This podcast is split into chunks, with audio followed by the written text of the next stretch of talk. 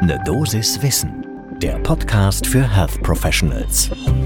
Willkommen zu Ne Dosis Wissen. Wir sprechen werktags ab 6 Uhr in der Früh über die Themen, die Menschen im Gesundheitswesen tatsächlich interessieren. Heute geht es um Interessenkonflikte. Ich bin Dennis Ballwieser, ich bin Arzt und Chefredakteur der Apothekenumschau. Heute ist Donnerstag, der 2. Dezember 2021. Ein Podcast von gesundheithören.de und Apothekenumschau Pro. Im British Medical Journal, da ist online und Open Access ein spannender sogenannter Scoping Review erschienen, der eine genauere Betrachtung lohnt. Susan Chimonas und Kolleginnen und Kollegen vom Memorial Sloan Kettering Cancer Center in New York, die haben sich mit den Interessenkonflikten zwischen der Medizinprodukteindustrie und den Handelnden im Gesundheitswesen beschäftigt. Dabei geht es ihnen darum, herauszuarbeiten, was man eigentlich über die Interessenkonflikte zwischen den Medizinprodukteherstellern und das ist etwas breiter gefasst, auch der pharmazeutischen Industrie und Biotechnologiekonzernen auf der einen Seite und Ärztinnen und Ärzten an vorderster Stelle, aber auch anderen Akteuren im Gesundheitswesen weiß und was man vielleicht noch wissen müsste, beziehungsweise wie man mit diesen Interessenkonflikten umgeht. Das Research Paper, das ist in voller Länge 13 DIN A4-Seiten im PDF kostenfrei zugänglich. Wir verlinken das natürlich in den Show Notes zu dieser Episode. Und das lohnt tatsächlich einen Blick für diejenigen, die sich für das Thema grundsätzlich interessieren. Vorweggeschickt, dieses Research Paper, das löst natürlich keine Probleme, aber es beleuchtet einmal mehr ein wichtiges Thema, dessen man sich einfach bewusst sein muss. Man muss zu jedem Zeitpunkt wissen, welche Limitationen Äußerungen und Studien von bestimmten Akteuren haben, wenn man bedenkt, dass wir alle in einem System gegenseitiger Abhängigkeiten im Gesundheitswesen arbeiten und dass man so transparent wie möglich machen muss, wer eigentlich wen auf welche Art und Weise beeinflusst. Dabei immer unterstellt, dass grundsätzlich alle der Handelnden das Beste der Patientinnen und Patienten im Blick haben, aber dass wir uns eben gegenseitig ehrlich machen müssen, wenn es darum geht, wer mit wem welche Verflechtungen hat. Was haben die Wissenschaftlerinnen und Wissenschaftler getan? Sie haben einmal eine Literaturrecherche gemacht, um eben die Verflechtungen zwischen der Industrie auf der einen Seite und den Expertinnen und Experten im Gesundheitswesen auf der anderen Seite herausarbeiten zu können, haben das grafisch schön aufbereitet und haben dann diese Karten verfeinert und versucht, die gefundenen Verbindungen zwischen den Akteuren zu verifizieren. Da geht es einmal um Personen und Organisationen im Gesundheitswesen, zum Beispiel Krankenhäuser oder Verordner oder auch Gesundheitsbehörden. Und dann geht es um die Aktivitäten von denjenigen. Also was tun die eigentlich? Welche Studien führen die durch? Welche Studien beurteilen die? Welche Forschungen geben die zum Beispiel als Verantwortliche frei? Oder welche Entscheidungen in der klinischen Versorgung fällen sie? Wer ist an der Entwicklung von Leitlinien beteiligt? Und wie sind diese Akteure untereinander vernetzt? Welche finanziellen Verbindungen gibt es da? Wer stellt zum Beispiel Mittel zur Verfügung? Gibt es andere Formen der finanziellen Zuwendung, wie zum Beispiel Beratungshonorare oder Spenden an Non-Profit-Organisationen?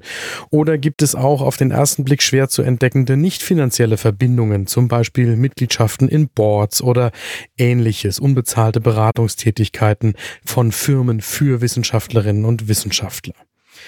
Am Ende hatten die Autorinnen für diesen Review immerhin 538 Studien gefunden, die sie in diese grafischen Darstellungen, die sehr hilfreich sind, haben einfließen lassen. Die Studien sind entstanden in einem Zeitraum zwischen 1980 und 2019, also sehr lange, wobei die Hälfte der Studien nach 2012 erschienen ist. Abgedeckt sind 37 Länder auf sechs Kontinenten, davon nur 13 Prozent in Europa und gerade einmal weniger als ein Prozent in Deutschland. Acht Studien, die sich mit Ergebnissen aus Deutschland beschäftigen. In der Bewertung der Autorinnen vom Memorial Sloan Kettering Center in New York schreiben die Kolleginnen, dass es ein vielschichtiges Netzwerk an Verbindungen zwischen der Industrie auf der einen Seite und wichtigen Akteuren beziehungsweise Organisationen im Gesundheitswesen gibt und das in allen Ländern, die da untersucht worden sind. Es gibt immer direkte Verbindungen zwischen einzelnen Personen, die aktiv sind in Forschung oder zum Beispiel Entwicklung von Leitlinien und der Industrie auf der anderen Seite. Das überrascht ehrlicherweise auch niemanden. Zudem gibt es aber auch zahlreiche indirekte Verbindungen Und es gibt immer auch finanzielle Verbindungen. Das Problem daran ist, dass man ja nur das sieht, was tatsächlich auch veröffentlicht ist, was tatsächlich nachvollziehbar ist. Und das Problem ist, dass man eigentlich wissen müsste, was man nicht sieht. Deswegen sprechen sich die Autorinnen auch dafür aus, dass auf der einen Seite klar sein muss, dass die Industrie ein wichtiger und guter Partner für Forschung und Patientenversorgung ist. Auf der anderen Seite, dass damit ehrliche Entscheidungen gefällt werden können im Gesundheitswesen, stärker reguliert werden muss, wer welchen Einfluss wie geltend machen kann und wie darüber Transparenz hergestellt wird. Und das ist auch der Tipp, den nicht nur die Autorinnen, sondern auch wir allen Handelnden im Gesundheitswesen mitgeben, dass man sich nämlich immer bewusst macht, dass es Einflussnahme gibt, dass es auch Interessenvertretung gibt und dass es sauber ist, wenn alle gegenseitig klar sagen, welche Interessenkonflikte sie haben. Das ist mittlerweile Gott sei Dank an vielen Stellen zur Notwendigkeit für alle geworden, das immer transparent zu machen. Auf der anderen Seite kann man die Frage diskutieren, ob das nicht noch viel deutlicher geregelt werden müsste, so dass das an vielen Stellen eben nicht eine freiwillige Offenlegung ist, sondern dass dafür alle dieselben Regeln gelten und Interessenkonflikte viel transparenter gemacht werden. Was wir zum Beispiel in Deutschland nicht haben, haben, im Gegensatz zu den USA, sind gesetzlich garantierte Transparenzlösungen, über die man durchaus diskutieren sollte. Zum Schluss möchte ich Sie noch auf etwas Besonderes aufmerksam machen. Meine Kollegin Julia Rotherbel, die mit mir Chefredakteurin der Apothekenumschau ist, hat gerade ihren neuen Podcast gestartet. Der heißt Frau Doktor, übernehmen Sie.